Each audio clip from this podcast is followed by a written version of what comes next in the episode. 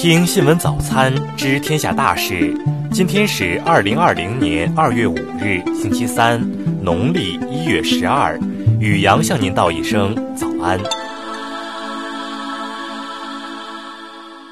先来关注头条新闻：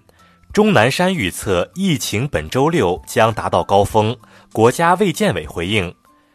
国家卫健委昨日召开新闻发布会，介绍进一步加强新型冠状病毒感染的肺炎重症患者医疗救治有关情况。有记者提问称，钟南山说到星期六的时候，疫情高峰将逐渐到达，但是今天一天新增确诊人数增加了不少，差不多有三千，而且有六十人死亡。您觉得他的预测是正确的吗？还是说现在疫情还是有一些反复？国家卫健委医政医管局副局长焦亚辉介绍。我们非常乐于看到这个拐点能够早日到来。当前，我们已经采取一系列严格措施，在机场、车站、码头很多地方都加强疑似病例的早期发现，在医疗救治方面提高医疗机构检测的能力和效率，缩短从病例的发现到确诊的时间。只要发现疑似病例，就立即转到定点医院进行隔离治疗。焦亚辉称，此次新型冠状病毒感染的肺炎患者，绝大多数患者还是轻症。只要我们每一个人都能够按照政府要求的戴口罩、多洗手、室内常通风，尽量减少不必要的出行和聚会，让居家隔离防控的措施落实到位，我相信拐点的这一天一定会尽早到来。再来关注国内新闻。权威数据显示，截至三日二十四时，全国新型冠状病毒感染的肺炎病死率百分之二点一，湖北省百分之三点一，武汉市百分之四点九。国家市场监管总局近日联合生态环境部、农业农村部等九部委召开会议，会议强调，疫情期间严禁任何形式的野生动物交易活动。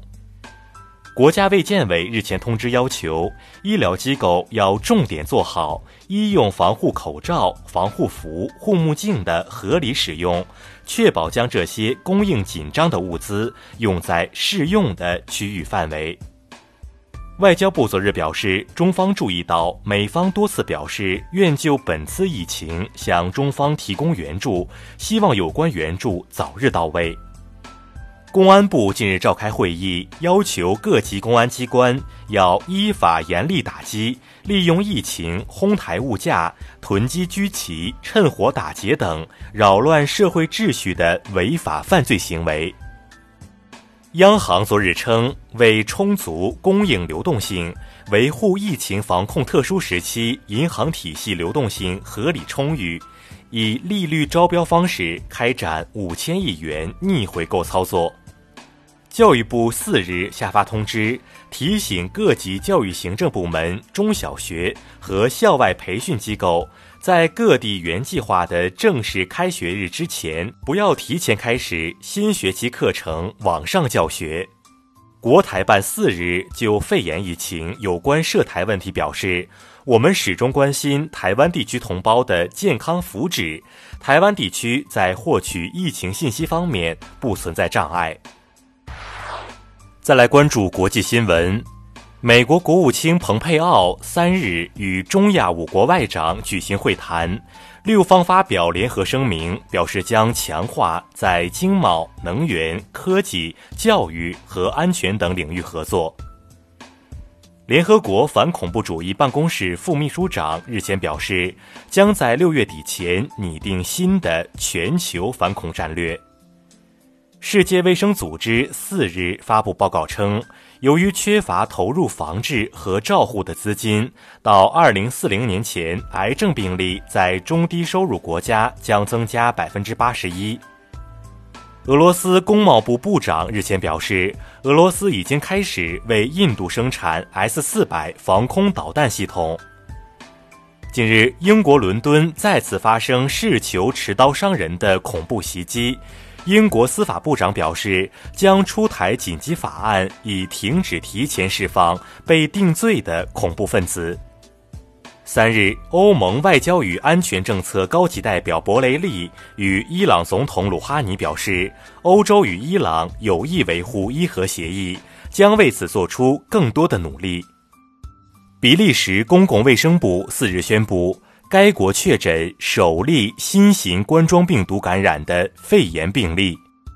当地时间三日，大批滞留希腊的难民和移民举行示威游行，期间与警方发生激烈冲突。希腊移民部长称，或有人在背后煽动。再来关注社会民生新闻，孝感市疫情防控指挥部日前发布通告。请该市居民积极举报身边发热、拒不报告、拒不接受诊疗的人员，查证属实的，对首个举报者给予一千元奖励。北京市人力社保局昨日表示，医护及相关工作人员因履行工作职责感染新型冠状病毒肺炎的，将由各区人力社保部门按规定认定工伤。贵州中药局日前征集治疗新冠肺炎民间秘方，截至三日已收到现方邮件九百八十六封。工作人员称，将对药方验方进行整理和初筛，再提交给专家组。近日，四川雅安六十九岁男子侯某有意隐瞒途经汉口返雅的事实。密切接触群众达一百余人，目前多部门已对侯某进行专项调查，查实后依法依规从严惩处。昆山男子台某近日与家人闲聊时称，七十个湖北人在苏州跳高速路口栅栏逃跑，该谣言引起大量转发，造成不良社会影响，警方已对该案件做进一步调查处理。再来关注文化体育新闻。二零二零年二月，国际乒联世界排名公布，男单许昕攀升至头名位置，樊振东、马龙和林高远分列二至四位，日本的张本智和位列第五。